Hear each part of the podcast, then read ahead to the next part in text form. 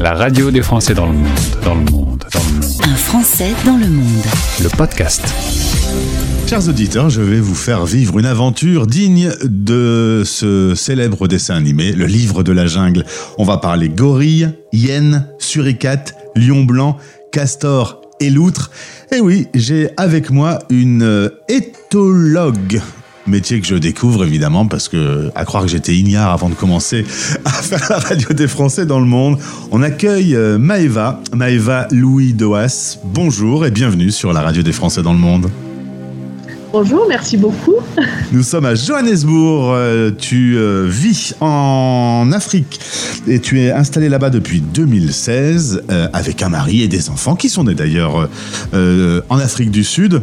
Un petit mot sur euh, ton installation en terrasse. Il y a un petit problème d'élec en ce moment quand même en, Afrique du Sud oui, on a un gros problème d'électricité actuellement en Afrique du Sud avec des coupures de 2 à 4 heures euh, quatre fois par jour. Donc bon, par jour 24 heures. Donc quand c'est la nuit, c'est pas un problème, mais pendant la journée, c'est un peu plus embêtant. Donc là, du coup, je suis allée me mettre tranquillement euh, dans un café pour avoir le wifi et que ça ne coupe pas. Pas facile de, travailler et de vivre avec des sacrées coupures comme ça. Hein. Oui, ouais, c'est pas évident. Euh, oui. On va parler un peu de ton parcours, Maëva, avant de raconter un peu ce que tu fais aujourd'hui à Johannesburg. Euh, tu es originaire de Montpellier, mais toute petite, tu vas vivre à La Réunion pendant 9 ans tu reviens en France pour faire tes études, collège, lycée, université, des études en psychologie. Tu veux devenir éthologue. L'éthologue euh, analyse le comportement animal c'est ça, l'éthologie en fait, c'est, euh, on peut traduire ça par biologie du comportement, alors animal et humain parce que je vais me faire taper sur les doigts par des éthologues sinon. Euh, après, voilà, moi, ma préférence va sur l'animal sauvage et son comportement naturel. Donc, euh, pas, voilà. Alors, évidemment, euh, quand on fait ses études, une fois de ton DEA en poche, c'est sur le terrain que ça va se passer. Principalement en Afrique, tu vas faire des missions assistantes de recherche. Par exemple, premier animal étudié, le gorille de plaine. Voilà, gorille des plaines de l'Ouest. Euh, donc avec euh, l'université de Rennes euh, et le programme européen à l'époque ECOFAC, donc au Congo-Brazzaville dans le parc national d'Odzala. Voilà, à la recherche, à la découverte de la dynamique de population des gorilles, c'est-à-dire un petit peu comment ça se passe au niveau des groupes, les naissances, les, changements de groupe, les échanges de comportementaux entre les différents individus du groupe. Enfin, tu les observes dans leur milieu naturel Exactement, on les observe à partir d'une clairière, donc on est euh, en affût, installé en affût, donc euh, à l'attente donc de leur venue dans la clairière qu'on appelle des salines. C'est un système de, de clairière dans la forêt équatoriale. Euh, et les animaux y viennent, les grands mammifères y viennent généralement parce que aussi à la recherche donc de de minéraux en fait, voilà, de sel. Donc on, on, on, a ces gorilles qui viennent voilà, visiter la clairière et nous on est en attente pour voir un peu ben, comment ça se passe, essayer de reconnaître les individus, c'est quel groupe, etc. Tu m'as dit euh, en préparant cette interview, expérience magique. Oui, bah, carrément, oui, parce que c'est vrai qu'on se sent euh, complètement privilégié hein, au milieu de la forêt euh, amazonienne, euh, non pas amazonienne d'ailleurs, pardon, de la forêt équatoriale du Congo où il y a en pleine nature, quoi, vraiment, pas de barrière, pas de, pas de construction en dur, sur le fleuve, enfin voilà. Heureusement, heureusement avec une équipe locale, parce que sinon, oui, sinon on se retrouverait un petit peu, on se sentirait un petit peu seul et un peu inquiet par moment, mais euh, ouais, magique, magique, parce que euh, c'est pas donné à tout le monde de voir ça. J'imagine. Tu vas faire ensuite un master supplémentaire dans l'écologie et l'environnement avec le CIRAD. Cette fois-ci, euh, direction le Zimbabwe avec les études sur les hyènes. Alors, bah, nous, à cause de, du roi lion, hein, pour moi, une hyène, c'est méchant et ça ricane. Est-ce que c'est méchant et que ça ricane? Non, alors ça ricane, oui. En tout cas, ils ont un, un um, comment dire, euh, une, des vocalisations extrêmement variées, dont celles justement les plus fameuses, hein, le rire de la hyène, tout ça, mais c'est pas, c'est pas seulement, d'accord?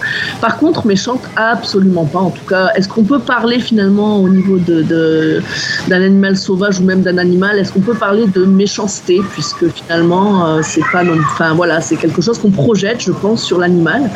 Mais voilà, toujours est-il que non, très très très intéressante, passionnante, franchement passionnante de les voir. Euh, hyper curieuse euh, et, euh, et, enfin voilà hyper euh, hyper intéressante. C'est une espèce sociale. Ce n'est pas une espèce comme on comme on le voit souvent. Ce, ce, ne sont pas uniquement des charognards et ce sont de très très bonnes chasseuses également.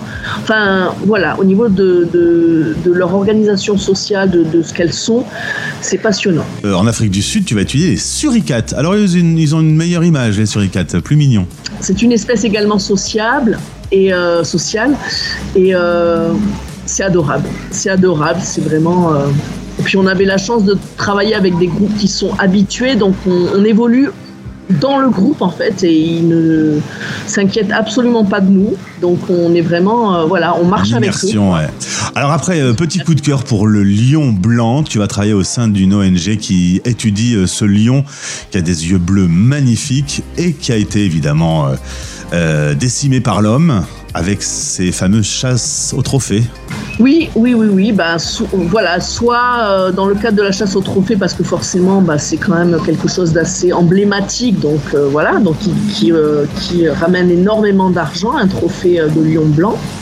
Et puis aussi par des gens qui pensaient qu'ils n'avaient pas leur place dans, le, dans leur milieu naturel parce qu'ils étaient trop visibles et donc ils ne survivraient pas. Donc voilà, des décisions de les mettre plutôt en captivité, en zoo, dans des réserves, tout ça. Ils sont très beaux, hein. c'est vraiment un animal magnifique qu'on est en train de réintroduire euh, aujourd'hui en pleine nature. Alors, il y a des, oui, il y, a des naissances puisque c'est juste une histoire de gènes en fait. Donc il y a dans, au, sein de portées euh, de lions qu'on dit souvent les, les, lions jaunes, si on peut dire, voilà, comme ça, les Tony Lions, euh, on peut trouver ben, une un petit qui va être un lionceau blanc, par exemple. Et donc, le projet pour lequel je travaillais, oui, leur but, c'était de remettre, euh, de, redonner leur, euh, la possibilité à, ces, euh, à ces animaux de, de se retrouver à nouveau dans leur milieu naturel. voilà. Alors on rentre en France et on continue avec les animaux. Tu bosses à, à l'ONCFS et tu vas étudier le castor. Oui, la répartition du castor donc en Europe. Donc c'est plus une étude bibliographique, donc chercher un petit peu justement euh, l'historique un petit peu de, l'évolution des castors sur les rivières en France, mais également dans les pays transfrontaliers de la France. Donc, euh, donc voilà, mais quand même une, belle... Euh, la chance quand même de, visiter notamment au Luxembourg un lieu où, il y avait des castors et donc de, de les voir aussi et ça c'est assez chouette parce que c'est quand même pas facile à voir. Et puis, euh, dernier animal, ça se passe en Tanzanie, tu vas étudier la loutre. Oui, oui, oui, la loutre, voilà. Donc une étude pilote avec euh, l'association euh, Wildlife Conservation Society. Et donc on étudiait dans des zones, dans des zones en fait assez fortement, bah, assez peuplées par, par l'homme, voire un petit peu les, traces de présence de, deux espèces de loutres, donc Cape Clawless Otter et euh, Spot-necked Otter. Donc ce sont deux espèces de loups que l'on trouve euh, en Afrique de l'Est, mais aussi dans d'autres parties de l'Afrique. Le prochain animal, euh, bah, on le connaît mieux, hein, c'est ton mari que tu vas rencontrer. Voilà. sur ses deux pattes. Il fait professeur d'SVT et avec toutes les histoires que tu lui as racontées, ça lui donne envie de découvrir un peu le monde. et en tant que prof, il y a une possibilité d'aller vivre deux ans en Guyane. On va faire rapide sur la Guyane. Je ne pense pas que ça soit dans tes meilleurs souvenirs. Non, non, j'ai pas. Voilà, moi, je, sais qu'il y a des gens qui aiment beaucoup, donc je respecte, qu'il n'y a pas de problème. Moi, j'ai pas aimé. Mais bon, je rappelle qu'on était à 3 heures de Cayenne, euh, dans un coin un petit peu, euh, un petit peu euh, isolé. Voilà, on va dire ça comme ça. Alors, on va passer sur euh, cette expérience compliquée. Grâce à l'EFE, possibilité d'aller en Afrique de l'Ouest, tu vas t'installer au Ghana, la capitale c'est Accra. Tu es professeur également, du coup, euh, biologie au, collège. Vous êtes tous les deux profs là-bas. Et c'est un peu la, transition vers votre euh, pays d'adoption aujourd'hui, l'Afrique du Sud. c'est l'occasion de se dire que vous étiez bien en Afrique. Voilà, c'est ça, c'est ça. C'est le premier pas sur le continent africain, on va dire avec mon mari, hein, pas pour moi, mais euh, avec des bons moments, ouais, des, euh, des moments plus difficiles parce que l'Afrique de l'Ouest reste euh, plus, très différente de l'Afrique australe, on va dire, de l'Afrique du Sud, mais, des bons moments, des, ouais, des paysages sympas, des, une belle découverte quand même, oui. En 2016, vous arrivez à Johannesburg. Il va y avoir euh, l'arrivée de deux enfants également, qui ont aujourd'hui 2 et 5 ans. Et tu vas euh, un peu évoluer dans le métier, puisque en répondant à une petite annonce, tu vas décider de te lancer dans le journalisme. Et tu bosses euh, chez Le Petit Journal, édition Johannesburg. Un peu, il y a une autre édition au Cap également, mais tu, es plus actif sur Johannesburg, là où tu vis. par contre, parlons quand même du problème des, visas en Afrique du Sud. Compliqué d'avoir son visa de travail?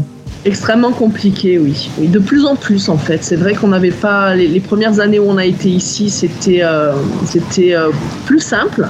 Et puis les procédures se sont complexifiées. Euh, donc nous, ça va faire ça va faire presque un an maintenant qu'on attend nos, nos visas. Donc mon mari visa de travail pour le lycée, mais nous, les enfants et moi, juste simple visa d'accompagnant. Euh, on n'est pas sûr que tous vont passer. Donc, euh, bon, on vit un peu au jour le jour en disant on profite, on verra combien de temps, comment ça se passe, quand est-ce qu'on aura nos réponses, si ce sera positif ou pas. Mais c'est vrai que voilà, actuellement, obtenir un visa de travail, euh, c'est quand même, surtout quand on est dans le pays et qu'on est conjoint, c'est quand même pas facile. Il faut un peu se battre. Et même l'ambassadeur n'a pas son visa aujourd'hui. Alors oui, actuellement, là, au jour d'aujourd'hui, en tout cas, quand je voilà, l'ambassadeur n'a toujours pas. Je crois qu'il y a trois étapes pour qu'il puisse officier euh, à l'ambassade en Afrique du Sud, donc en tant qu'ambassadeur, et euh, voilà. Et, donc, ça doit aussi être ratifié par euh, le gouvernement sud-africain, etc. Et pour l'instant, ça n'est pas, ça n'est pas le cas. Donc, il n'est pas sur le sol sud-africain. Eh bien, en tout cas, on peut lire tes articles dans l'édition de Johannesburg. On va te laisser sur ta terrasse. Euh, euh, bon, je suppose, on n'a pas beaucoup de décalage horaire, hein, même quasiment pas, je pense, avec, euh, avec la France. C'est le même fuseau, mais on n'a pas les mêmes conditions météo. Il fait quand même assez chaud chez toi. Alors non. Ah. Alors on a la même heure, depuis que vous avez changé d'heure, on est à la même heure, sauf qu'on est donc dans l'hémisphère sud, ce qui veut dire que nous on approche de l'hiver, donc on est, euh, on est en automne. Alors on va pas dire qu'il fait froid, hein, parce que ça fait quelques jours là que en journée on est bien, c'est très agréable, euh, mais quand on va, voilà, en hiver il peut quand même faire euh, sacrément froid. Hein, je dirais les températures le matin et le soir peuvent descendre proche des 0, 2 degrés, 3, parfois même en dessous de zéro, mais ça va peut-être être plus en zone montagneuse. Mais non, il fait pas. On a des hivers euh, rudes quand même. enfin voilà. Et, les, maisons souvent sont mal préparées au froid justement. Et, les maisons ne sont pas isolées. Ne sont pas du tout isolées. Donc c'est vrai qu'on n'a pas l'assurance de se dire j'ai froid dehors, mais au moins dedans je vais pouvoir décompresser. C'est un petit peu le, le souci de l'hiver ici, parce que euh, en dehors de ça, on a un temps magnifique à Johannesburg en hiver. C'est la saison sèche, donc euh, un ciel bleu euh, superbe. Voilà. Donc, bah, il faut bien compenser. Il y a bien des trucs quand même, sinon ce serait quand même parfait, trop parfait. Merci beaucoup Maëva pour ce parcours. si on a une actualité sur l'Afrique du Sud, je me permettrai de revenir vers toi puisque tu es vraiment au cœur euh, des, réponses que tu pourrais nous apporter. Merci bien, belle journée à toi et, tu embrasses toute la petite famille qui est donc en Afrique du Sud. Merci beaucoup, oui. Bonne journée. Vous écoutez Les Français parlent au français. Parlent au français. Parrainé par Santexpat, le partenaire santé des Français de l'étranger. À l'étranger, les coûts de santé sont un vrai casse-tête. Les experts santexpat.fr vous accompagnent dans la jungle des assurances santé. Rendez-vous sur santexpat.fr.